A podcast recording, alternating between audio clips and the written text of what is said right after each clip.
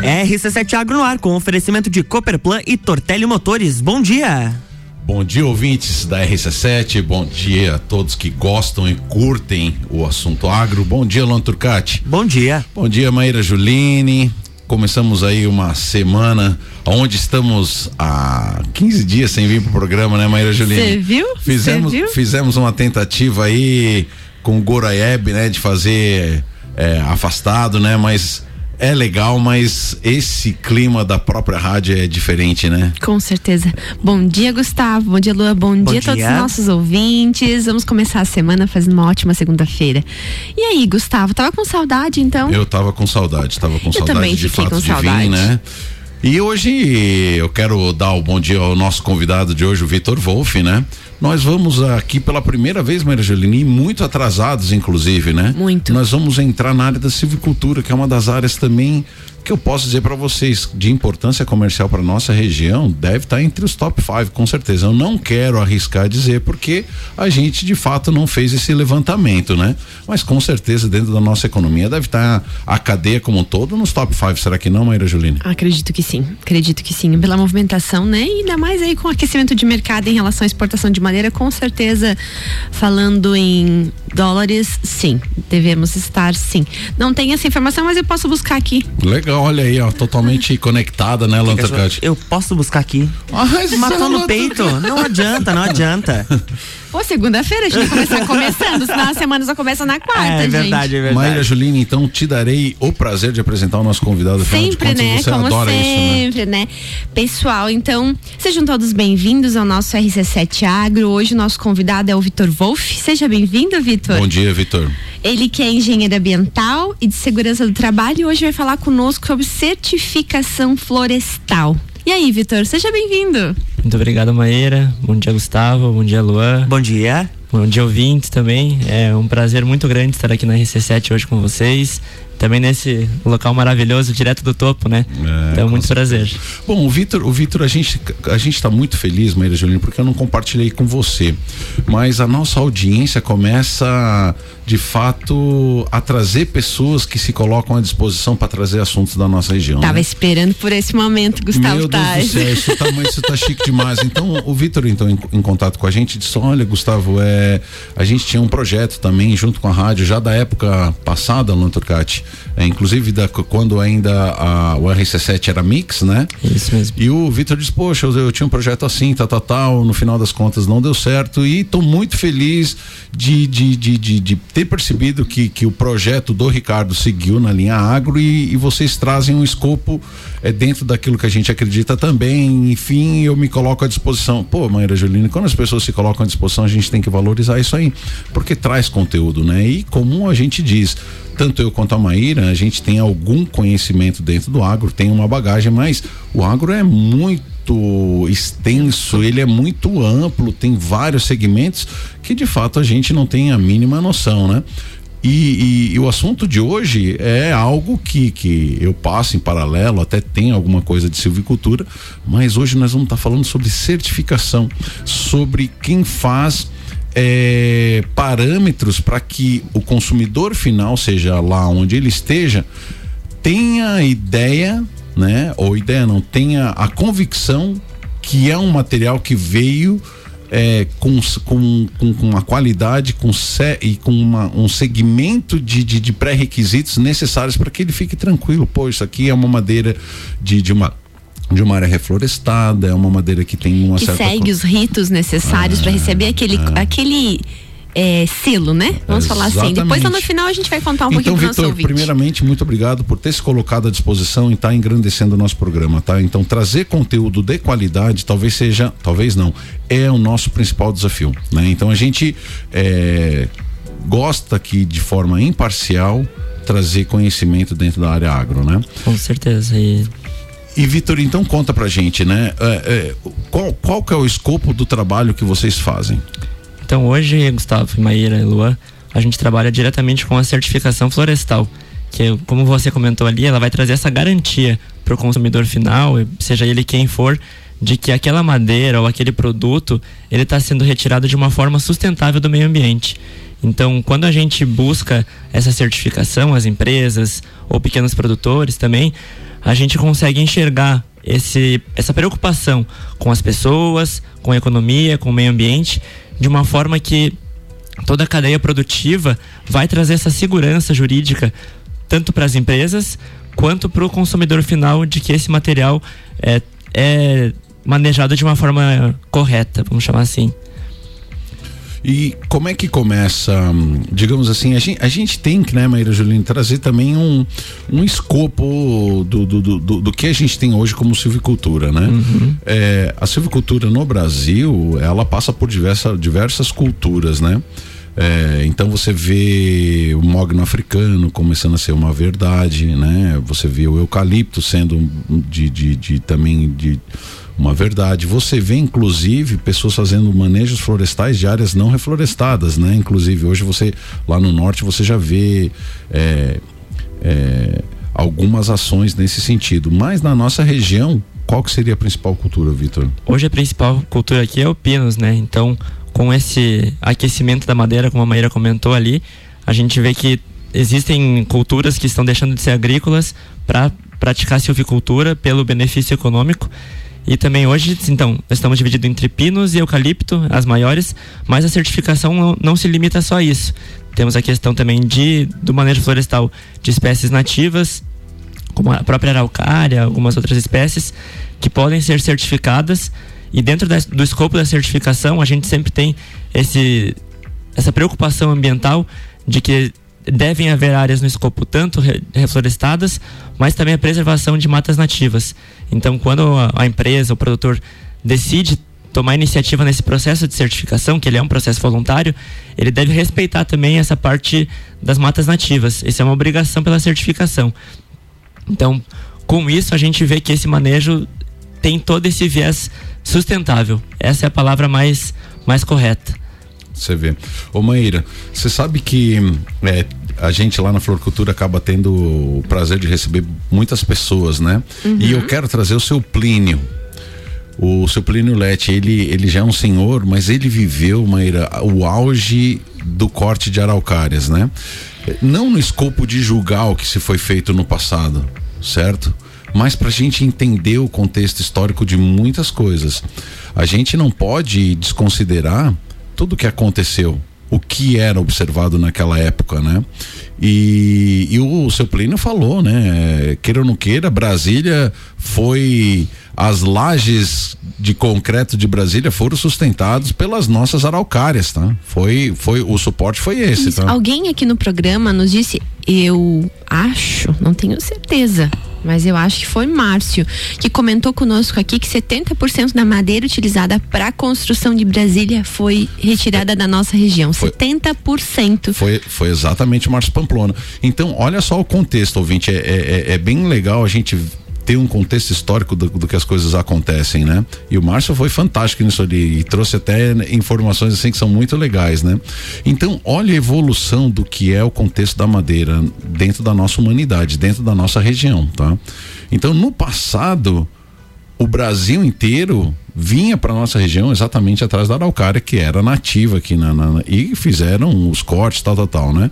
Então na época era necessário para a pujança do crescimento do Brasil isso.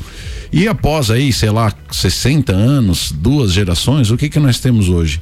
Dentro de florestas reflorestadas existem hoje critérios Maíra Juline para que isso também seja sustentável. Ou seja olha a evolução há 60 anos atrás, talvez, estou chutando isso, né? Mas até, Luan, veja para nós quando foi a pujança da época da, da retirada das araucárias aqui. Vamos ver se a gente consegue achar isso na internet. Vamos olhar aqui. Mas eu estou chutando aí 50, 60 anos, Vitor, tá? Peraí, peraí. Então nós temos o seguinte, uma geração, não chega a ser duas, Maíra Juline, nós temos hoje de, um, de uma situação de extrativismo total na nossa região, tá? Já existe uma evolução muito grande quando a gente diz que vamos aproveitar, vamos reflorestar para atender as demandas da humanidade de madeira, porque afinal de contas a madeira ela é necessária inclusive para as construções de alvenaria, né?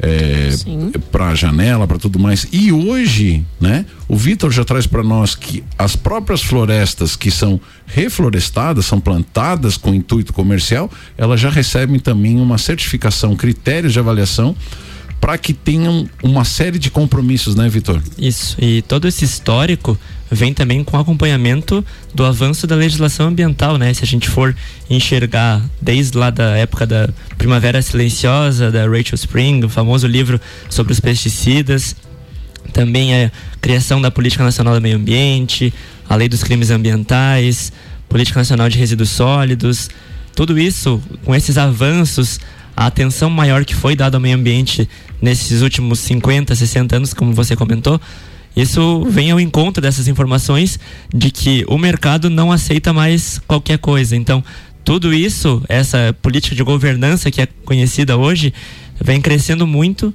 e por isso essa exigência do mercado, né? A gente não, não consegue mais tolerar alguns comportamentos que eram executados 50, 60 anos atrás. Olha só que legal, Luan. Será que vamos jogar o nosso intervalo agora para que a gente depois no segundo bloco a gente consiga contextualizar tudo mais legal, tá? Até claro, pode ser. A, a, encontrei a informação que tu Mas pediu aqui. Luan Turcati. Uh, inclusive é um trabalho lá da, da UDESC mesmo, fala, tra, tratando sobre esse assunto.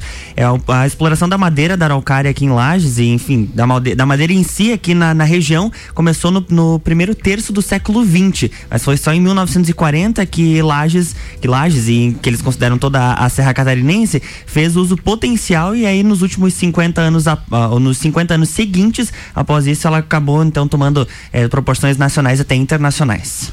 Mas Olha só, chutei na lata, hein? Viu? Yeah. Muito bem, muito então bem. Então vamos, vamos para um break rapidinho, a gente já já tá de volta.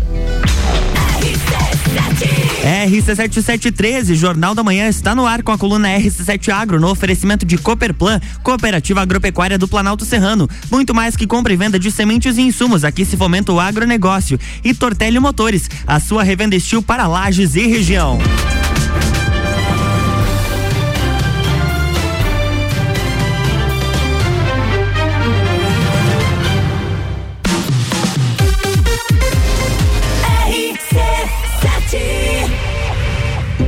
Setor agropecuário da Serra Catarinense encontra na Cooperplan o seu parceiro de negócio. A Cooperativa Agropecuária do Planalto Serrano é muito mais que apenas a compra e venda de sementes e insumos. Aqui se fomenta o agronegócio. A cooperativa está aqui sempre com você, fortalecendo a empresa e o associado. É a nossa tradição. Uma parceria de vida, pois temos raízes na mesma terra. Conheça melhor a Cooperplan 3226 0515 na área industrial de Lages.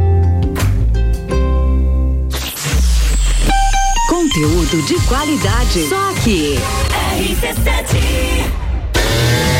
Você está buscando máquinas de qualidade para o seu serviço? Na Tortelli Motores tem tudo o que você precisa. Linha completa de roçadeiras, motosserras e lavadoras Steel. Uma qualidade e garantia que todo mundo já conhece. Produtos que facilitarão o seu serviço onde quer que você esteja. Seja na sua casa, chácara ou fazenda. Atendimento especializado. Oficina certificada Steel e as melhores condições de pagamento. Você só encontra aqui na Tortelli Motores. RC7715, estamos de volta no Jornal da Manhã com a coluna RC7 Agro no oferecimento de Tortelli Motores, a sua revenda estil para Lages e região. E Cooperplan, Cooperativa Agropecuária do Planalto Serrano, muito mais que compra e venda de sementes e insumos, aqui se fomenta o agronegócio.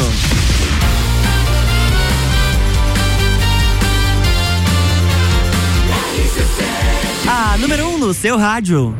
Jornal da Manhã.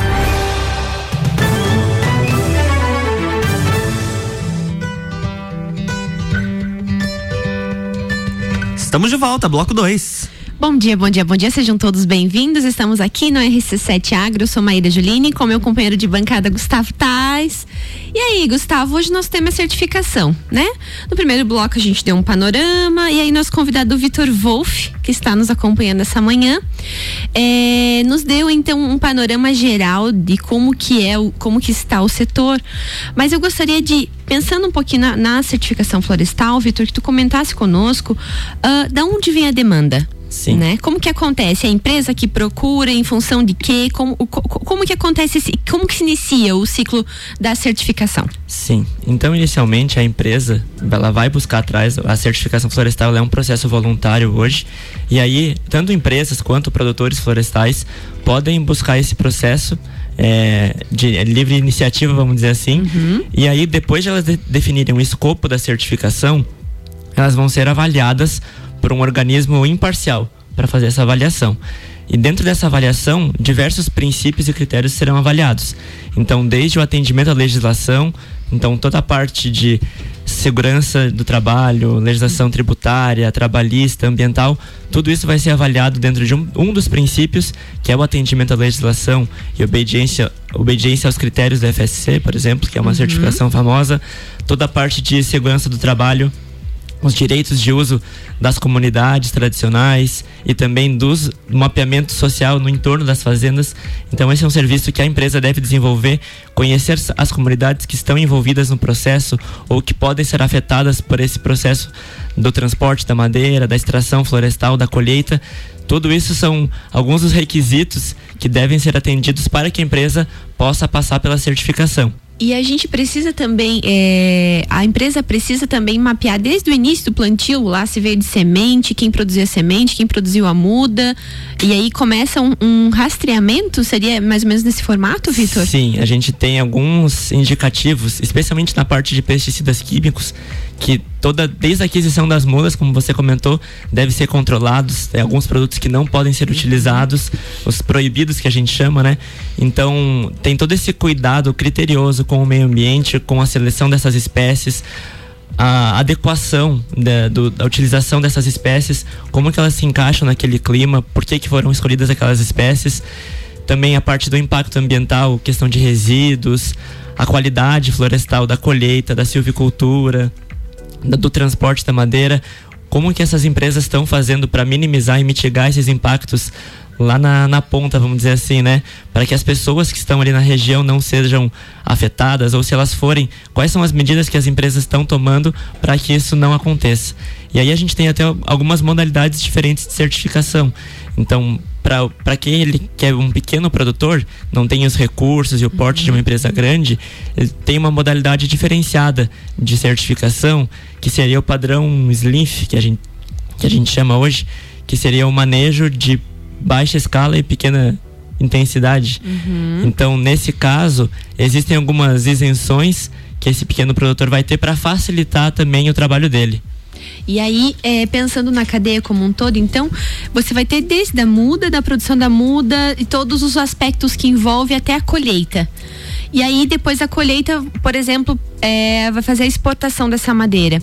Lá no processo de exportação ou na chegada do país que, ela, que a madeira está indo, eles, eles conseguem ter acesso a todas essas informações? Existe um código que a pessoa acessando esse código ela vai ter todas essas informações detalhadas desde o plantio e todo, detalhando todo o processo como um todo? Sim, a gente vai ter, então, desde a aquisição das mudas lá, silvicultura, os desbastes, a colheita, o transporte dessa madeira, aí vai sair da floresta, ele vai poder ter um selo de cadeia de custódia, que é quando a gente faz essa rastreabilidade de todo o processo. E aí, indo para uma madeireira, por exemplo, uma serraria, a gente vai continuar, se essa serraria também for certificada, vai continuar todo esse processo até lá no, no momento da venda do produto. E a certificação Tu ia falar, Gustavo Tais? E a certificação, ela acontece, então, é, por talhão, por área. A empresa pode delimitar qual é a área que ela quer certificar, é isso? Isso mesmo. Isso é o que a gente chama do escopo da certificação. Então, se estrategicamente não for interessante colocar toda uma área dentro do escopo da certificação, a empresa tem essa opção de colocar parcialmente essa área e com o passar do tempo, com essa melhora na venda dos produtos, uma, um ganho econômico maior, uhum. ela pode ir aumentando a área de escopo dela. Pode. Levantou o dedinho, né, gente? Momento, olha lá, momento reflexão Gustavo Tais. Ah, lá vem ele. Vamos, no segundo bloco sempre tem, né? Pra quem escuta aqui sabe disso. reflexão. Primeiro é importante que o nosso ouvinte, que é leigo muitas vezes, né? São pessoas que querem é, entender um pouco mais do agro. Nós temos que entender que nós estamos falando de um fluxo de mínimo de pelo menos 20 anos, tá?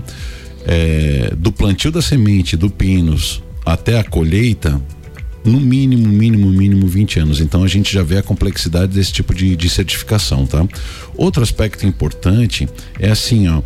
É, a gente tem que fazer uma reflexão muito grande da onde que veio de fato essa demanda da certificação. Infelizmente, eu vou chutar e o Vitor me corrija se eu estou errado. A minha percepção ainda é que as certificações ela partem da exigência do mercado, do cliente, certo? Por isso que é importante, é, ouvintes, que a gente de fato exija materiais de qualidade, porque a demanda por certificações e qualificação de produtos, ela parte do cliente final, certo? Então, é, infelizmente não parte muitas vezes do empresário, porque tudo isso é custo, né? Então, se o mercado não exige e também não está aberto a pagar por essa diferença, pode ter certeza que muitas vezes você está contribuindo para mão de obra escrava, para é, consumo de alimentos com alto teor de, de, de, de defensivos? defensivos, né? Então é uma reflexão muito importante para que a gente faça. Tanto é que você vê o produtor, o Vitor estava aqui exatamente dizendo, talhão, né? Por que, que ele faz um talhão e não a propriedade inteira? Porque o próprio produtor tem um custo com isso. Se o mercado não exige, ele deixa de ser competitivo muitas vezes com outro colega, né? Que não faz nenhuma certificação, né? E vocês vão perceber, e aí eu vou perguntar para o Vitor, se o mercado brasileiro ainda exige esse tipo de certificação. Porque eu vou dar um depoimento do que aconteceu comigo. Há cinco anos atrás, eu voltei aos Estados Unidos depois de 20 anos do meu estágio que eu tive lá na época que eu trabalhei com plantas ornamentais. E indo nas principais lojas de material de construção, tá? É, vou dar um exemplo aqui que é a Home Depot, que tem espalhada pelo, pelo, pelos Estados Unidos inteiro. Sim, a gente via com frequência ao lado de toda madeira o selo de, de, de, de, certificação, ou seja, o mercado americano ele exige que exista essa rastreabilidade da madeira, porque o mercado interno, as pessoas por lá parece que tem essa essa necessidade de estar tá conferindo se isso vem de uma procedência. Isso, por um lado, também é muito bom, entende? Porque você é, restringe, inclusive, madeira vindo de outras partes do mundo por causa que não conseguem dizer, olha, as pessoas que trabalham aqui trabalham com segurança ou não trabalham de uma forma escrava, enfim, né, Vitor? Então, olha o contexto de tudo que eu falei, tá? Você tem essa percepção ainda, é um mercado que exige esse tipo de, de, de, de, de certificação? É, na verdade, hoje é aquela questão que depende muito, né? Depende da política da empresa e de como ela enxerga esse crescimento. Então, algumas empresas sim, mesmo nacionais, já têm essa preocupação, é, por mais que seja um custo associado, mas elas prezam por essa qualidade, por essa rastreabilidade e essa garantia para o consumidor final. Mas como você comentou, isso vai ser uma exigência que tem que partir do consumidor. A partir do momento que nós, como consumidores, deixarmos de consumir esse produto sem essa rastreabilidade e que a gente tenha hum, essa preocupação de que esse produto não foi extraído ilegalmente, não foram feitas condições de mão de obra escrava para retirada desse produto, a partir desse momento que a gente te, tiver essa virada de chave, que o mercado em si todo vai virar, vai dar essa guinada para o sentido de que toda a produção vai ter que ter essa, essa garantia, essa rastreabilidade. Então, eu enxergo que para os próximos anos, décadas talvez, a gente vai começar a seguir o que o mercado exterior hoje determina, que são essas essa política de governança, até o ponto em que isso seja uma necessidade e não mais uma opção. Olha só que interessante, né? Eu estava lendo aqui e hoje, em relação à, à questão de certificadoras, existe até mais de uma certificação, né, Vitor? Nós estamos falando de uma certificação no geral. Mas você sabia, Gustavo, que além dessa famosa, existe outras certificadoras, né? Não só uma. E aí, como que é feita a escolha? É demanda? Da onde vai o produto? Isso. E hoje a gente tem muito muito de que o, a empresa também tem essa liberdade de, de escolha no momento da, do, do ingresso na certificação mas é muito da demanda do mercado mesmo, né? Então, tá, Vitor, qual é a certificação que você trabalha? F? FSC. O que que significa? Em hum. português, o Conselho de Manejo Florestal. Conselho de Manejo Florestal. Isso. Ou seja, foi criados critérios a partir de um conselho e, e a partir é, dessas desses parâmetros é feito toda Isso. a certificação. Dentro do, do FSC, então, falando especificamente, existem 10 princípios e dentro desses princípios existem inúmeros critérios. Então, quando a gente vai fazer essa análise, vai ser, como eu falei ali, atendimento à legislação, direito de posse e uso, comunidades tradicionais, segurança no trabalho, aspectos econômicos do manejo, impactos ambientais, o plano de manejo dessa organização, os monitoramentos que elas fazem, os altos valores de conservação, que são valores excepcionais para aquele local. Se existe algum local de valor cultural ou ambiental muito diferente, a empresa também tem essa, essa obrigação de preservar e manter cuidado sobre isso. E por fim, as plantações. Então, esses seriam os 10 critérios do FSC que a empresa tem que atender vamos dizer assim, que integralmente, com algumas ressalvas, caso ela tenha algum apontamento, para que isso seja garantido. E tu viu que, além dos critérios direcionados ali para o manejo específico, tem vários critérios que são sociais, né? Sim, sociais sim. e ambientais. Então não está falando só sobre o produto final, mas está falando de onde aquele produto vem, como aquele, aquele produto interferiu naquela sociedade em que ele estava inserido naquele momento de cultivo, né? É, muito interessante é tudo porque, isso. É porque tudo isso é muito perigoso, né? Eu, eu até não vou citar, mas muitas vezes o homem acha que vai fazer algumas coisas boas e acaba impactando de forma muito negativa o meio ambiente, né? Então, nós estamos falando tudo, tudo que é monocultivo, ele já parte de um princípio perigoso. Uma parte de um princípio meio ambiente, é, um, um né? é, claro que é, o homem de uma maneira é um animal sedento e de necessidades ilimitadas, né? Isso a própria teoria já traz, né? Infelizmente somos seres de necessidades ilimitadas. Quanto mais recurso é colocado para nós, a gente dá jeito de, de, de, de, sugar tudo isso, né? Então, essa parte da certificação é muito interessante, porque cada cliente vai, é que nem uma marca, né? As pessoas é, têm credibilidade por determinadas marcas, né? Então, olha a importância da certificação também ser imparcial e ter critérios rigorosos, né? Porque a partir do momento que ela deixa de ser rigorosa, pro produtor A, ela aceita determinadas coisas ilegais ou que não sejam socialmente aceitas e pro outro cobra. Então, esse é um principal aspecto. Né? Então, que bom que tem outras certificadoras, porque o cliente vai dizer, não, essa certificadora aqui eu não confio, né? Enfim, né? É, então, sabe, isso, isso tudo é, é, é, é, bem interessante. Eu vou levantar o caso, por exemplo, que houve a situação da, da, da vinda da truta para nossa região. Até um dia quero trazer alguém. Ah, parecia um já assunto. Já temos um nome, né? tá? Na agenda. Já, é, lhe, já lhe digo de antemão que já temos um nome ah, para então, falar de truta só. na agenda. Então, é, ela é uma coisa maravilhosa, mas ela é uma. Ela é carnívora, uhum. a truta. E largaram aí nos rios da, da nossa região, Turcati. O que que aconteceu? Não tem outro peixe, só tem truta agora ali. Então existia um ecossistema, uhum. né? Então, olha só, e a vinda do Pinos é uma mesma situação, né? Concordo. É então, por isso que precisa ser essa certificação, essas, essas observações, né? Mas Maíra, Juline, nós vamos ter que encaminhar. Nessa tua tranquilidade de hoje, Gustavo. Pois é, nós vamos ter que encaminhar. eu tava tranquilo, mas eu, eu fico de olho aqui no reloginho e fico meio, meio preocupado, viu? Com a, que a coisa passa de fato rápido. Vitor, você é um queridão, parece um. É, nos traz uma credibilidade, não um semblante de quem sabe do que está falando, né, Maíra Juline?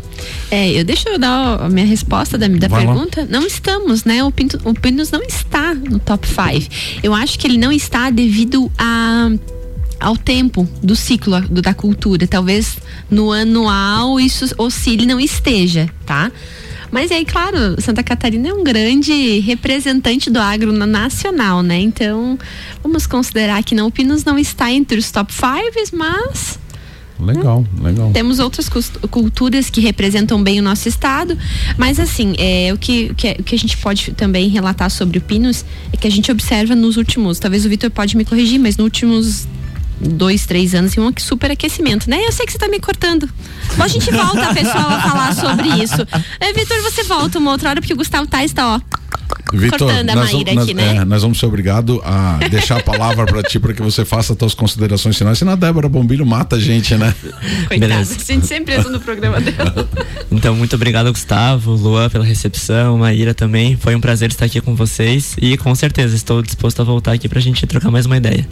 Muito obrigada. E aí, Gustavo, vai, Thais, pra quem vão seus beijinhos hoje? Eu vou mandar um, um beijinho pra Tchuca, que tá, tá meia doentinha, ruimzinha, né? Meia tomou demais no final de semana. Eita, beijo, Tchuca, boa recuperação. O meu abraço vai para todo mundo da área da silvicultura do estado de Santa Catarina. Hoje meu abraço vai para esse povo aí que trabalha muito também e né, e tem levado o nosso nome, o nome do estado fortemente aí para para todo mundão, né? Para onde o nosso pino está sendo exportado. Um, um, grande abraço, uma ótima semana. Vamos lá fazer acontecer e amanhã a gente se vê. E até amanhã nós vamos estar tá falando sobre moranguinho, gente. Vai ser muito legal. Será que vai ter degustação? Tomara. Tô torcendo também. Amanhã tem mais RC7 Agro aqui no Jornal da Manhã, com oferecimento de Copperplan e Tortelli Motores.